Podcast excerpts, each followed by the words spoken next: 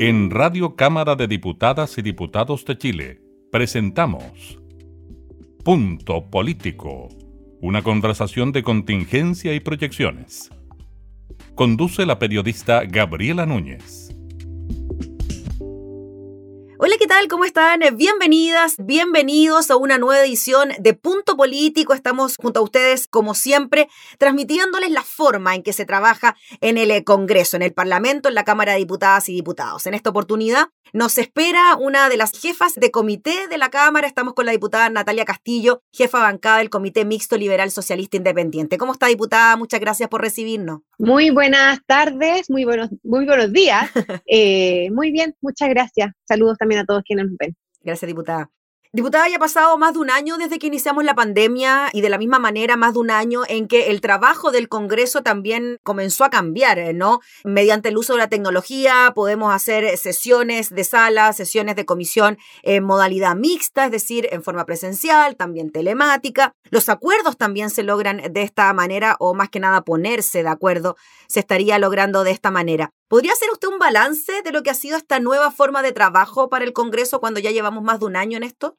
Sí, mira, al principio costó, costó bastante porque además tenemos un Congreso que tiene alta población de riesgo, entonces personas que por obligación tenían que estar en sus casas. Eh, yo he sido de las que más ha, estado viniendo permanentemente, salvo algunas semanas, me han tocado ya tres cuarentenas, situaciones familiares que han hecho que, no venga, pero en general soy de las que está viniendo. Eh, en un principio había hartas complejidades para poder implementar los sistemas, pero de a poquito nos fuimos acostumbrando. Y a la larga, en resumen, durante este periodo que ha sido telemático, el Congreso ha sido mucho más eficiente. Y eso creo que eh, es algo que es importante destacar, que podríamos también eh, mantener esta forma telemática eh, hacia el futuro, por ejemplo, pensando sobre todo en el trabajo de las comisiones, que, que incluso a mí al menos me pasa, que me cuesta menos concentrarme en el trabajo de comisiones cuando es telemático, porque uno está ahí con su audífono enchufado, eh, con el computador al lado, eh, viendo mm. todo al mismo tiempo, y, al menos para mí, que, que, pertenezco a una generación un poco más digitalizada, es más fácil. Sé que para las personas más mayores ha sido más complejo el tema de la tecnología, pero también se han ido adaptando, pero en los hechos hemos sido más eficientes, y eso yo creo que es bueno, eh, que es una tecnología además que ya tenemos implementada, y que por lo tanto no se justificaría que por ejemplo, personas con licencia médica, que no estén obviamente hospitalizadas en situación de, de, no poder participar, puedan también emitir su voto, las mujeres que están con pre y con postnatal, esa tecnología ya está implementada y debiera seguir eh, ocupándose también para, para estos casos. Sí, diputada Natalia Castillo, y a la hora de coordinarse, usted con su bancada en particular, usted tiene una bancada bien mixta, ¿no? Eh, dentro de lo que es la oposición, pero aún así bien mixta. ¿Cómo es para usted lograr llegar a acuerdos, coordinar a la gente, ponerse de acuerdo? Porque todos tienen sus distintas personalidades, también sus intenciones distintas a la hora, por ejemplo, de participar en una sesión de sala o en una determinada comisión. ¿Cómo hace eso usted? Sí, mira, yo creo que ahí a mí me sirvió mucho mi trabajo anterior. Yo ya fui jefa de una oficina de, abogados, en este caso, y de abogada.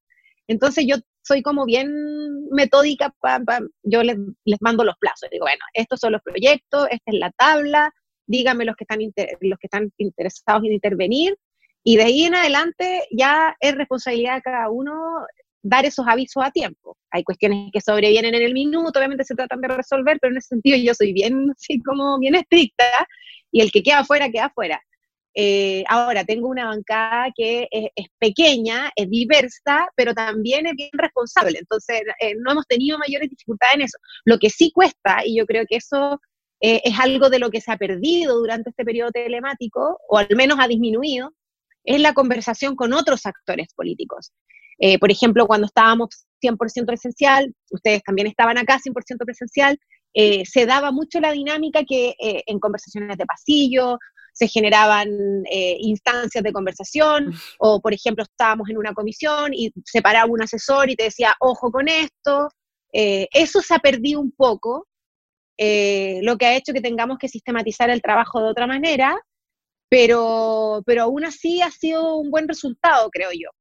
se ha perdido como la cotidianidad, yo creo que los trabajos independientes, qué tipo de trabajo, todos los trabajos también tienen que ver con las relaciones humanas y las relaciones políticas no son tan distintas al resto de las relaciones humanas. Aquí nosotros generamos confianza, generamos vínculos eh, de trabajo eh, con nuestros aliados, pero también con personas que tenemos en, las otras veredas, donde sabemos con quién podemos hablar para intentar abrir un canal de diálogo, tender puente y todo eso. Y eso, claro, con el sistema telemático, el WhatsApp, se pierde, se pierde un poco. Yo además no soy muy buena WhatsApp, como que me cuesta contestar a tiempo siempre.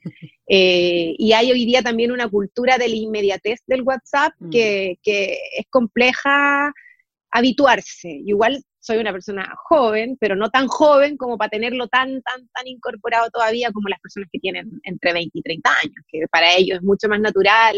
No sé, mi hijo, ponte tú, tiene 15 años y él, para él esta cuestión ha sido como nada, o sea, más allá del contacto físico, no ha perdido absolutamente mm. ninguna comunicación con sus amigos, porque era ya la forma que tenían instaurada de comunicarse.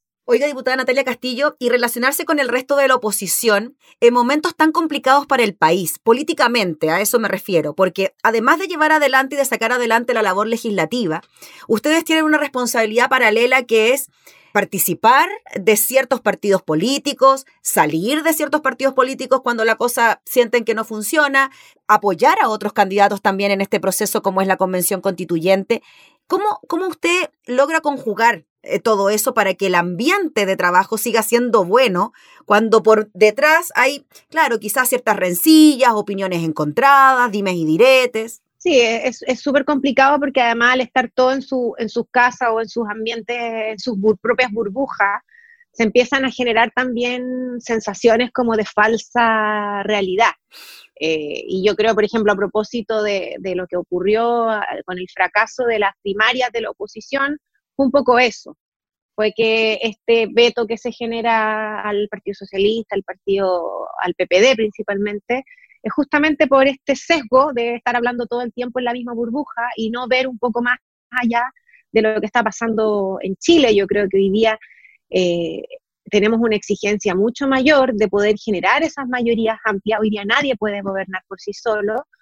Eh, y para eso es necesario justamente abrir la cotidianidad, los puentes, poder, poder conversar más eh, a propósito de los proyectos que estamos impulsando, Em, y también de los desafíos que se vienen al futuro. Nosotros, además de ejercer una función parlamentaria, nosotros somos políticos, pertenecemos a fuerzas políticas que hoy día están con un movimiento tectónico bastante relevante, o sea, hay una reconfiguración de las fuerzas, de las confianzas y todo, y en ese sentido eh, eh, eh, puede que se haga un poquito más complejo, mm. pero, pero no es algo tampoco debido a muerte, o sea, yo creo que es algo que se tiene que trabajar tal vez en todo lo que tiene que ver con la inteligencia emocional, con los afectos, con las confianzas, hay que ponerle un poquito más de, de, empeño en esa materia. Oiga, diputada Natalia Castillo, ¿y a usted le dolió que precisamente en la semana después de que hubiese existido este digámoslo, triunfo avasallador de sectores de izquierda en la convención constituyente, no se hayan podido poner de acuerdo para lograr una primaria común de toda la izquierda?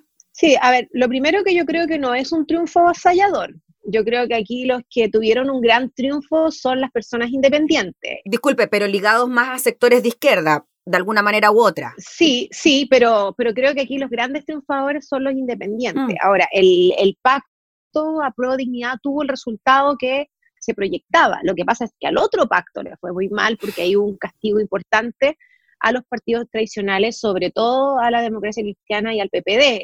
el Partido Socialista salió bastante bien parado de, la elección, a nosotros desde Nuevo Trato, el Partido Liberal también nos fue bien, nuestra apuesta era muy acotada y, nos fue bastante bien con mayorías regionales.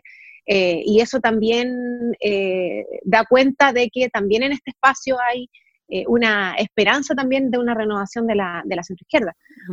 Pero claro, yo creo que el tema es que esa elección justamente reconfigura el, panorama, vuelve a situar las mayorías en otros espacios.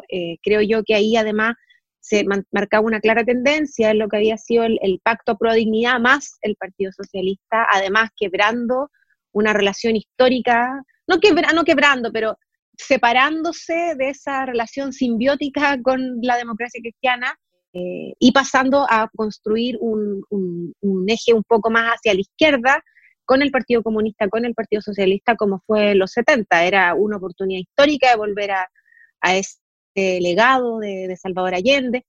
Y, finalmente, por cuestiones que yo creo que la verdad están un poco maquilladas, porque por un lado se tira como este argumento de, la moral, digamos, de que no, que ellos son eh, eh, temas de financiamiento, sobre todo enfocado en el, en el PPD, cuestión que yo no voy a defender, porque además creo que es cierto.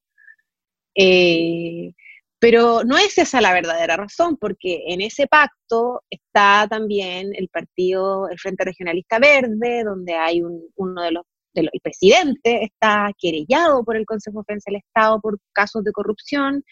Eh, tampoco el argumento de los 30 años, no, porque también dentro de la coalición tienen, eh, tienen el Partido Comunista, que también es un partido que fue parte de los gobiernos de la exconcertación, que no tenía representación parlamentaria y que empezó a tener representación parlamentaria justamente por pactos con los otros partidos.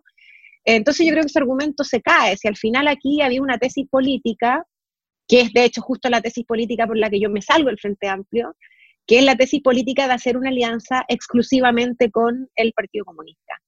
Y si en términos electorales fue una alianza exitosa, no fue una alianza que haya crecido más allá de lo que se proyectaba que podía crecer. Y por sí solos, aún así, no les alcanza para poder conducir al país.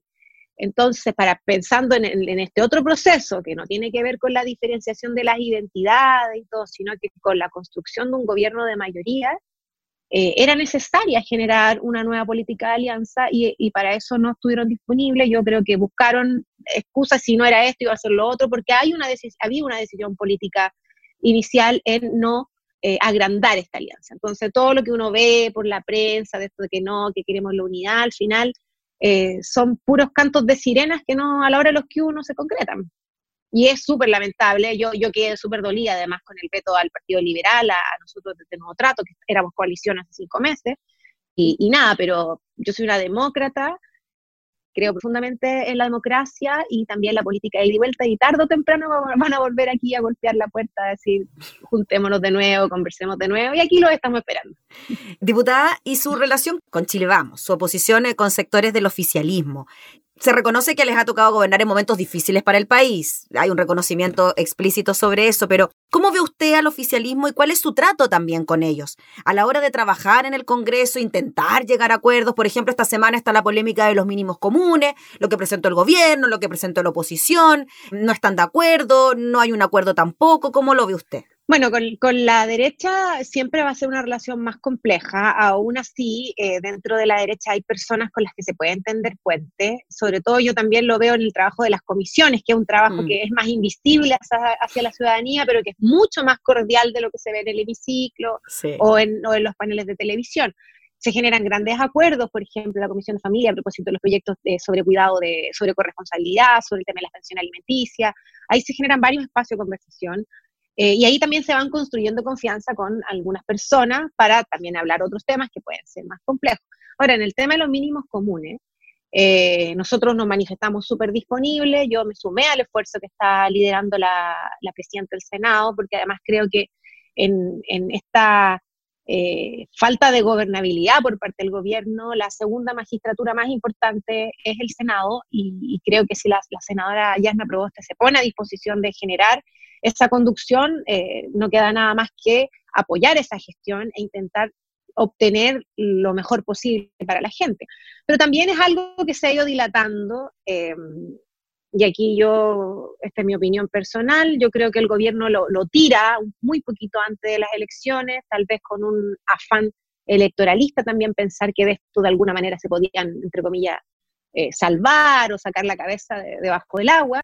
Eh, pero yo creo que a esta altura el gobierno no lo salva a nadie, o sea, ni que venga el Papa a ponerle la fianza va, a salvarlo porque ya la gente de verdad tiene un diagnóstico muy irrefutable respecto a la mala gestión del gobierno. Entonces, creo que más que nada nosotros por responsabilidad tenemos que tratar de asumir ese, ese compromiso, pero más que con el gobierno, con la gente, con realmente obtener una renta básica emergencia después de un año y tanto que llevamos de pandemia y donde las ayudas económicas han sido tremendamente deficientes, eh, poco oportunas, eh, además complejas de, de, postular, el tema del registro social de hogar. Mira, solo nota al pie, y con esto termino. Mm. Yo en mi diputación puse un aviso, porque yo trabajo con dos trabajadoras sociales, que, que obviamente mi diputación no tiene la capacidad que tiene el Estado, y nos llenamos de casos. Hemos recibido más de 5.000 casos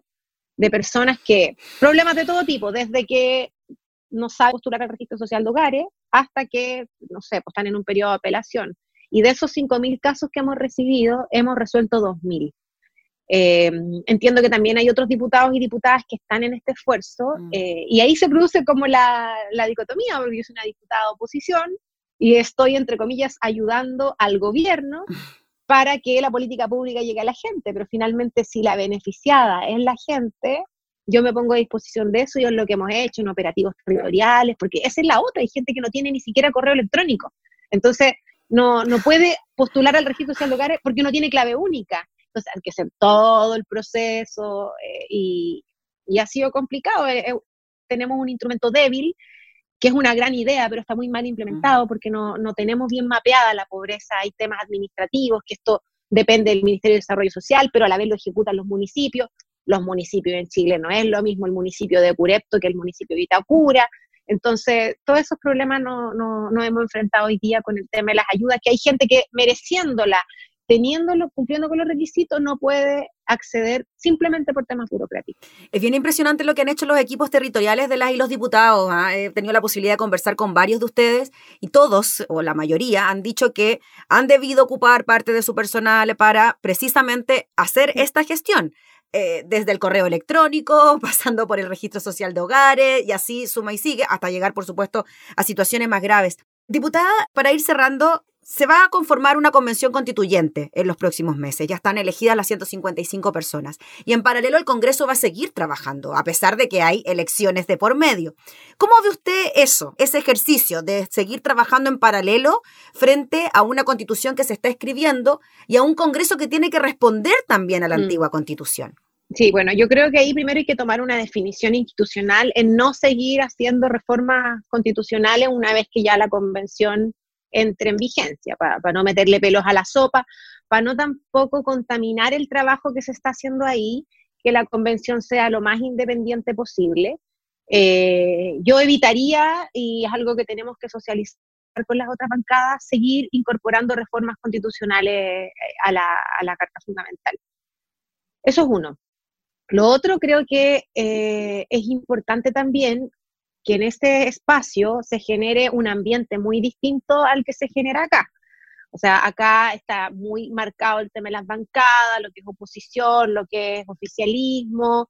Eh, además tenemos un sistema hiperpresidencialista donde el Congreso tiene pocas herramientas a la hora de contradecir a, a las políticas del gobierno, por lo tanto también hay pocos argumentos para llegar a acuerdo, pero la convención tiene una característica distinta. Primero, tiene una composición completamente sui generis, creo, a mí me gustó mucho cómo quedó la constitución, independientemente del tema de los partidos. De hecho, yo, yo soy partidaria, mm. a mí me hubiese gustado una asamblea constituyente con representantes de los cabildos, pero en este esquema que, que, logramos sacar adelante, eh, con todos los bloqueos que teníamos de base, el tema de los dos tercios y todo eso, a mí me gusta cómo quedó la convención, creo que quedó muy ciudadana, incluso aquellas personas que entraron por partidos políticos también son personas que no habían participado en política, más del 90% de las personas que participaron de la elección nunca había postulado a ningún cargo político público. Entonces, a mí me gusta, me gusta que sea paritaria, que tenga la incorporación de los pueblos originarios. Hay una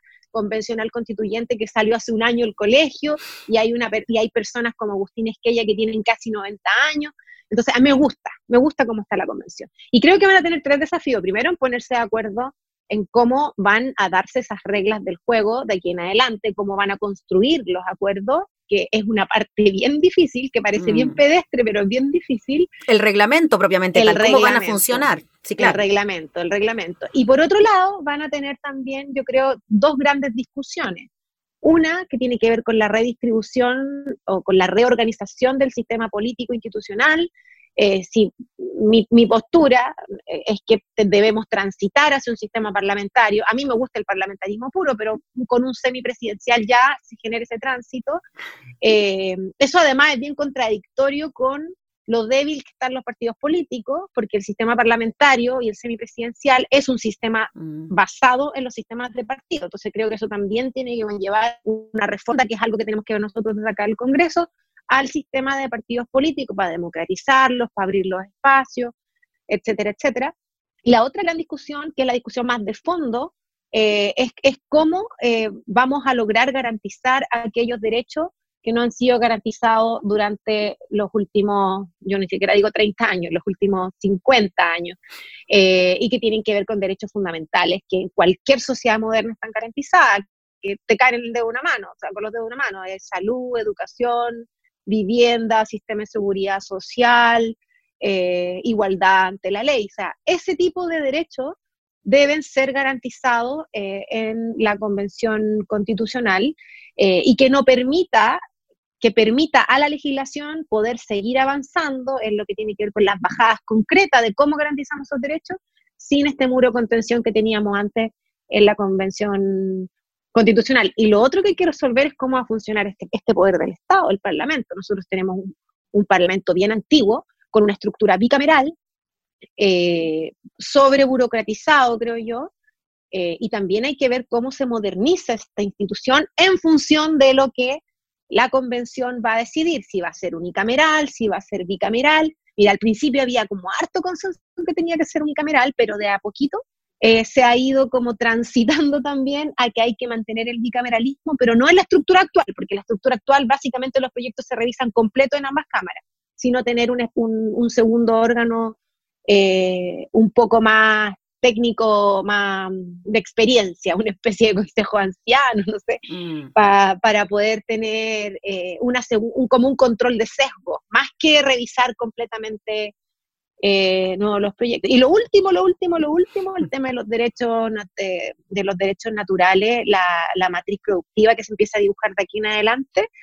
Eh, en función de la protección del medio ambiente, que esto más que un tema tiene que ser como algo eh, eh, que trasciende a todos los, otros temas que se van a estar viendo, vivienda, educación, salud y todo, porque el medio ambiente está ahí dentro de todo, y también la, el enfoque de género que yo creo que María se lo va a dar a la Constitución. Ya pues, diputada Natalia Castillo, le agradecemos enormemente por su tiempo para hablar de estos temas, para proyectar también lo que se viene en materia de trabajo legislativo y también de asamblea constituyente. Así que gracias y que sea un buen año, pues le deseamos el mayor de los éxitos en su gestión como jefe de comité. Así que que esté muy bien. Muchas gracias, eh, feliz de la invitación y nos estamos viendo pronto. Ya pues, que esté muy bien, gracias. Listo, chao, chao. Era la diputada Natalia Castillo en una nueva edición de Punto Político. Nosotros nos reencontramos como siempre próximamente. Que esté muy bien. Esto fue Punto Político, una conversación de contingencia y proyecciones. Radio Cámara de Diputadas y Diputados de Chile, acercando las leyes.